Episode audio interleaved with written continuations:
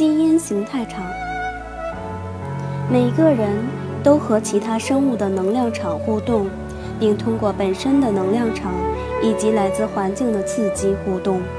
环境的刺激也许源自其他人的能量，或来自如电脑、手机等设备的电磁场。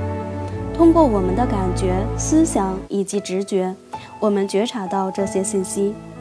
然而，各种能量场在我们身上造成的影响，绝大部分都隐藏在我们的认知范围之外。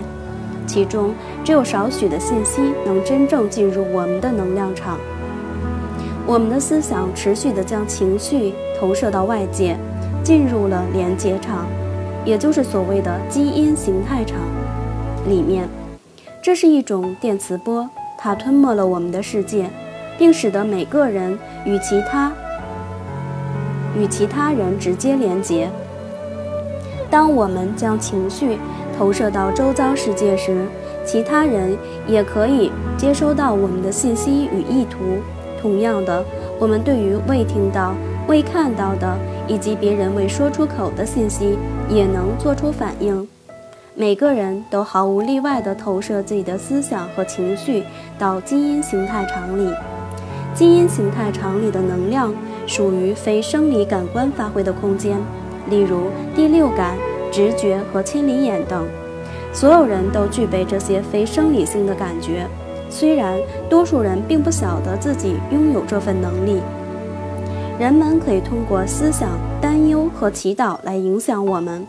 在一项关于人类能量的突破性研究中，有能力看到灵光的通灵者观察能量场的改变。瓦莱利·亨特博士则在一边记下了病人的脑波、皮肤的痉挛反应、心跳、血压的变化与肌肉收缩的情况。他发现，在上述系统改变之前，能量场就已经产生变化了。所有物质的核心都是以能量模式实现的信息。能量体和能量场乃是供肉体使用的模板。或许这个概念有助于说明。我们如何制造出自己的现实这一理念，我们可以很单纯的从考试紧张的现象来观察，这是一个非常普通的压力模式，它具有清楚的易变的原因。在考试期间，轻微的紧张或焦虑是正常的。生理学认为，这种能量可以帮助学生改善他们的焦点、专注力以及阅读的速度。另一方面，考试紧张有时也会产生问题，超时的专注从几个小时到一个星期或更久，在考试期间是十分常见的。许多学生经历了负面的思想或信念，像是我会失败或考试会太难，他们担心并预期着我会什么都不记得。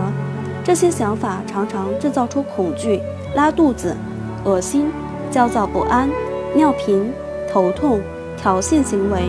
烦躁、易怒以及眩晕等症状，所有的这些症状都会冲击学生在考试时的表现。